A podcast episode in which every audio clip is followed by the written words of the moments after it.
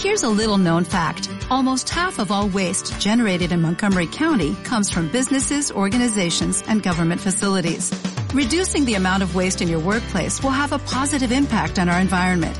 It can also save you money on your disposal costs. Reducing waste and recycling at your business is easy to do and is the law in Montgomery County. Make it your business to recycle right. Learn more at montgomerycountymd.gov slash recycle right or call 311. Por agua o no, Alicia, ¿eh? Ay, sí, a ¿Qué- ver qué, cómo está la cosa por allá. ¿Qué dice? ¿Cómo te va, Alicia? Buen día. Buen día, ¿cómo están ustedes? Y bien, Bien. acá esperando que termine de desatarse porque ya hubo una primera lluvia, pero se calmó ahora. Bueno, acá lo mismo, se, se puso todo negro, llovió fuerte y ahora estamos en una, una, una calma que parece no durar demasiado. Claro, bueno, está, pero ven- nos viene bien después de tanto calor, de este Sí. sofocón. Qué mejor. Sí, sí, está fresco, por lo menos se respira. Sí, estamos todos pensando en una siestita. No, ¿Por qué decís todos? No, todas yo todas? Estás pensando vos en una sentita. Sí, yo estoy pensando, no sé ustedes. ¿Nadie acompaña en el pensamiento? No, no, una fiesta, no. Es disfrutar del fresco. Eso sí, hay que tener mucho repelente porque después de esta lluviecita, agarrate Catalina con los mosquitos y los jejenes, ¿no? Sí, es verdad. Bueno, Alicia, eh, comenzaron a darse ayer las primeras reuniones, la convocatoria que hizo eh, Perotti por el tema de la autonomía municipal, fueron los intendentes, estuvo Hapkin, Jatón, bueno, todos los intendentes también de la provincia de Santa Fe convocados, algunos de manera presencial y otros de manera virtual, pero eh, generó expectativa, incluso eh, Hapkin celebraba, digamos, esta convocatoria a distintos sectores políticos. ¿Cómo viste este primer eh, primer debate o primera apertura al diálogo. Yo creo que es una jugada política este, muy inteligente del gobernador. Eh, pensemos que el gobernador tiene una tensa relación con el Congreso provincial, este, que le va a resultar muy difícil resolver y creo que por esta vía la cosa se empareja. Es decir, hay algo que hace mucho tiempo en Santa Fe eh, tanto las comunas como los municipios vienen reclamando de hace, como decía, mucho tiempo este, la autonomía, ¿no? Y, es un deseo y una necesidad tanto de, de- de los municipios como de las comunas de tener su propio presupuesto y manejar este, sus propios recursos cosa que se viene reclamando mucho, que ya tenemos una larga historia en Santa Fe sobre la autonomía, en el 30 se impuso, luego le costó el gobierno a quien lo puso, este, se volvió atrás, ya en la reforma constitucional a nivel nacional se, establece la autonomía municipal y bueno, y en, Santa Fe nunca se pudo adecuar la constitución provincial a este requerimiento ni a, a otros que estamos muy retrasados al respecto de ajustar nuestra constitución. Poder discutir la reforma constitucional parece que es imposible para la clase política provincial, porque cuando se es gobierno se quiere modificar y cuando se es oposición se oponen, ¿no? Este, este, este egoísmo en política es lamentable. Nuestra constitución quedó desubicada en tiempo y en forma política. Y bueno, y yo creo que este camino, este atajo que está tomando Perotti al respecto de la discusión de la autonomía municipal y sacar la ley para que sea, digamos, fehaciente, este, es un, ¿cómo te puedo decir? Este atajo atraviesa la discusión en el Congreso Provincial. Eh, ¿Cómo, cómo se- sería esa compensación de la convocatoria, intendentes, eh, a, eh, con- como contrapeso a la legislatura? Vos decís que de alguna forma los intendentes van a tener que pedirle a senadores y diputados el respaldo legislativo para que pueda haber leyes en el sentido de la autonomía. Y sí, porque tanto el socialismo, ¿no es cierto?, que tiene mayoría en la Cámara de Diputados, como parte del peronismo, este, que se, se declaró opositora a Perotti, Sí. este, ¿cómo van a hacer para seguir manejando y no votar la ley de, de autonomía municipal? es casi imposible porque entran en conflicto con su propia gente. Claro. ¿Entiendes? Entonces van a tener que, de alguna manera, eh, eh, votar esta ley y se abre un proceso de negociación, un proceso este, de discusión y de búsqueda de acuerdo que van a impulsar a que Perotti pueda volver a tener un diálogo con los grupos opositores. Claro. Bien, bueno, una jugada que además se marca en un año político, digo que no es un, detalle menor, teniendo en cuenta que ya comenzó a sentirse, digamos, algún tipo de diferencias, de convocatorias, sobre todo en el área de, seguridad. Se lo vio allí eh, cruzándose con muchos dirigentes políticos al ministro Marcelo Saín en los últimos días, que también venía siendo un poco el contrapunto con la legislatura. Y claro, y pues bueno, por ahí em, se empieza la ruptura dentro del frente peronista en la provincia, este, con el tema de seguridad y bueno, y, ahora lo que se está buscando, y por eso digo que es inteligente la jugada del gobernador, porque en vez del enfrentamiento lisillano se va a buscar por vía de la negociación política. Esto es un camino que se abre con mayor posibilidades, porque el gobierno de Perotti con un Congreso este opositor y con la ruptura de su frente de apoyo político era complicado gobernar. Bien, bueno, tiene por un lado esa convocatoria que allí ha tenido un rol, por un lado, eh, han tenido un rol eh, los nuevos ministros, porque básicamente dentro de esa convocatoria estaban eh, protagonizándola no solamente Perotti y la vice, sino que también estaban allí en primera fila Zuckerman, que fue uno de los ministros convocantes, y Marcos Corach, que son los dos que asumieron hace poquito. Es una renovación que le permitió dar este primer paso en la agenda. Sí, yo creo que esto significó un, digamos, una vuelta de rosca del gobierno de Perotti, mm. porque este, lo que se veía hasta aquí, hasta la, la modificación del gabinete, era que poca, poco diálogo, poca apertura política existía este, en el gobierno de Perotti. Esto abre un camino que da muchas más expectativas, ¿no? Claro. Bueno, y otros que van a tener ahí una, eh, una agenda picante a partir de la semana que viene van a ser los funcionarios del área también de gobierno y por el lado de trabajo con la convocatoria paritaria, ¿no? Porque los llamados fueron hechos para los primeros días de febrero y hay mucha expectativa, no solamente de los estatales, sino también y sobre todo los sectores docentes, porque además se juega y se define cómo va a ser el inicio de clases, que no falta nada, básicamente faltan semanas para ver qué modalidad se va adaptando en la provincia de Santa Fe. Y yo creo que la modalidad va a estar lamentablemente sujeta a la situación de la pandemia, ¿no? De acuerdo a cómo viene el asunto de la pandemia, va a ser la respuesta que podrá realizarse eh, en la educación, digamos, ¿no? Este, también está atado al tema de la llegada de las vacunas. Hasta aquí este, Rusia está cumpliendo con las entregas, aunque menores a las que teníamos expectativas, pero se comprometieron a seguir enviando y no cortar el flujo de envío de vacunas.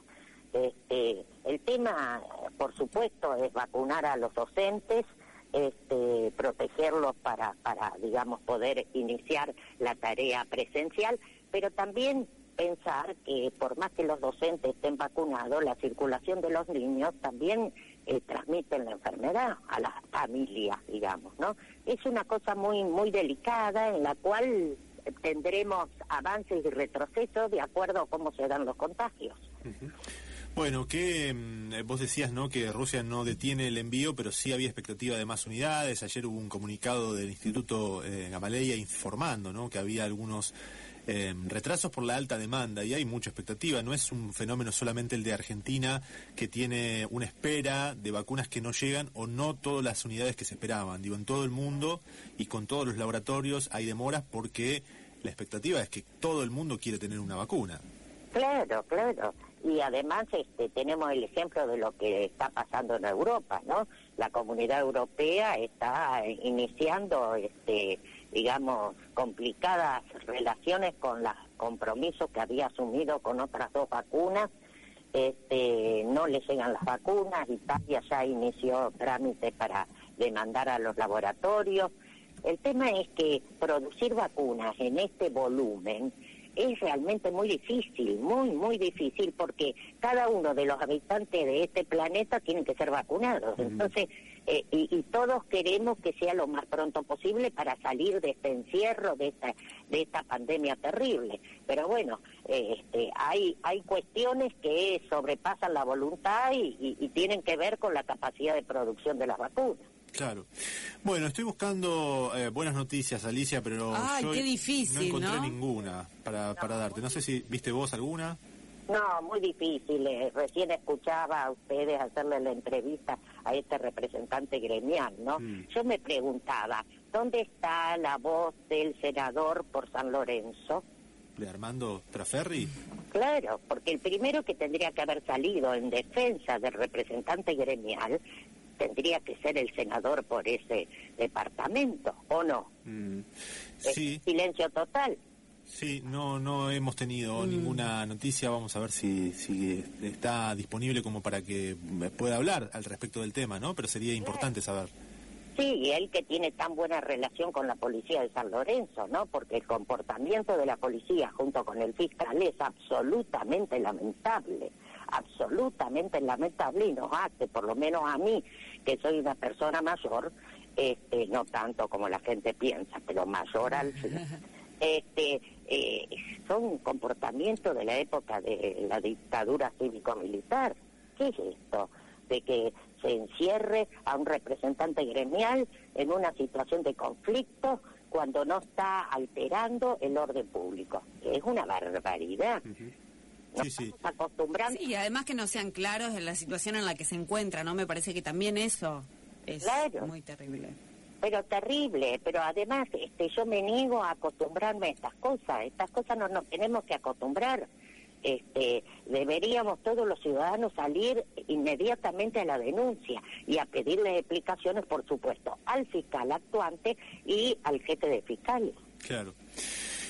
Eh, bueno, por supuesto que lo que sí celebramos, eh, o en todo caso destacamos, es la rápida reacción de los dirigentes de, toda la región, ¿no? Porque la CGT San Lorenzo, el Movimiento Sindical Rosario rápidamente salieron a repudiar y van a hacer distintas manifestaciones eh, por, por este hecho, ¿no? Esa, esa reacción rápida es destacable, ¿no? Bueno, por supuesto, y no, y, y no nos extraña de quienes son los que reaccionaron rápidamente, ¿no?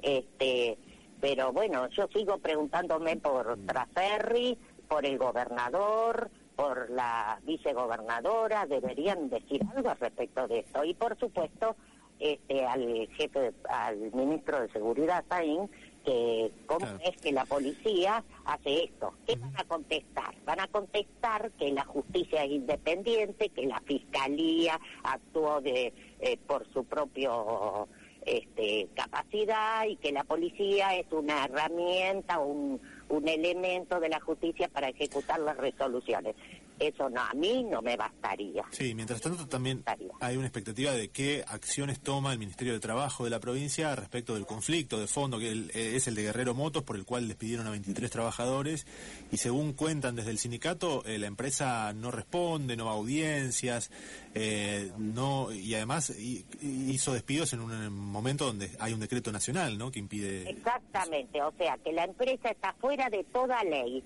no responde al llamado del Ministerio de Trabajo y termina la historia, o por lo menos pareciera que termina la historia, preso el representante gremial. Es todo lo opuesto de lo que tendríamos que estar esperando. Mm. Todo lo opuesto. Bueno, Alicia, sí encontré una buena, ¿eh? Ayer... Encontraste una buena, para anunciémosla de otra manera. La estuvimos eh, contando ayer, estuvimos hablando, pero no lo habíamos charlado con Alicia y es viene por el lado de la universidad y el CONICET que firmaron el convenio. Seguramente estuviste viendo, ¿no? Sí, sí, lo estuve escuchando también.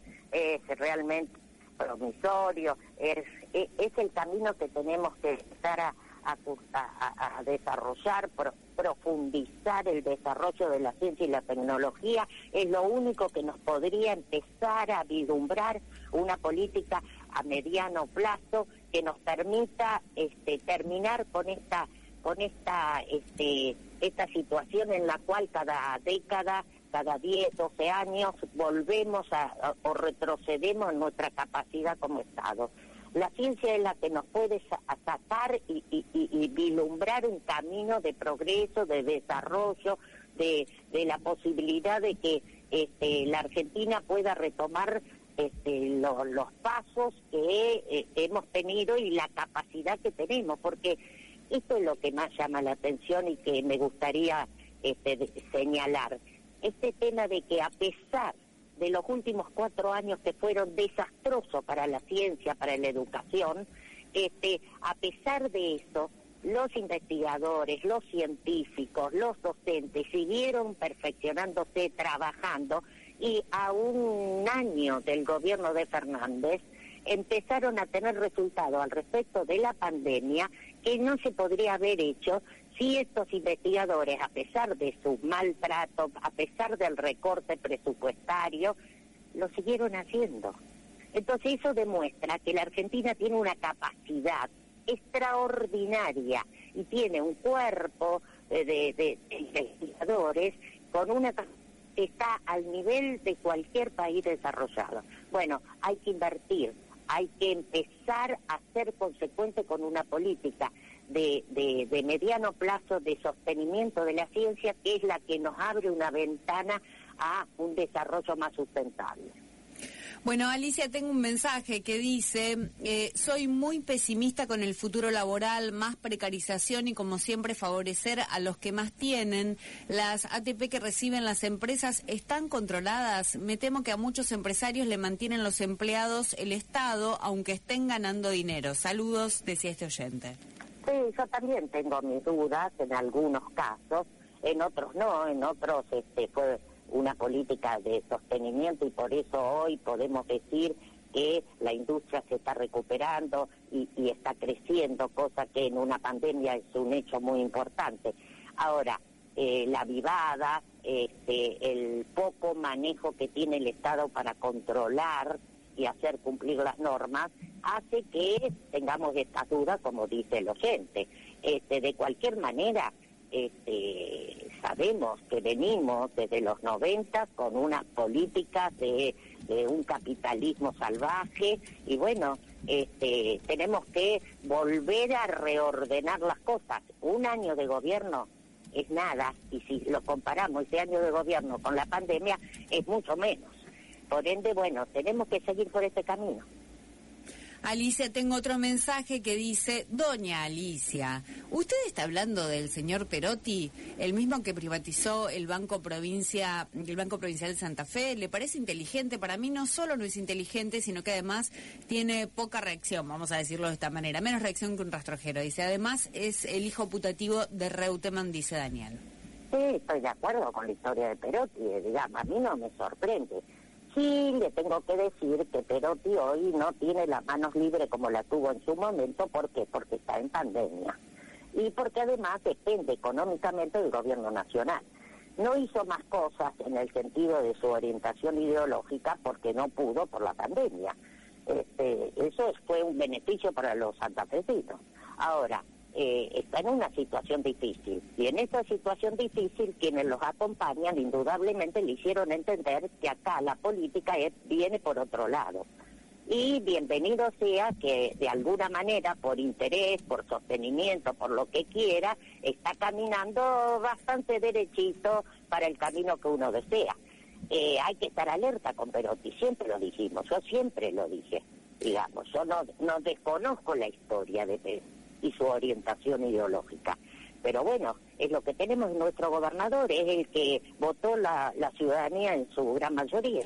Y uno más que dice, buen día, ¿hay algún legislador que haya propuesto revisar las partidas que reciben los multimedios? Bueno, eso desconozco, no puedo contestar porque lo desconozco. Sí sé que hay todo una un debate al respecto de este, la distribución del presupuesto a los medios, este, si uno lee Infobae, critica a quien le da plata, que no es a, lo, a Clarín y Nación.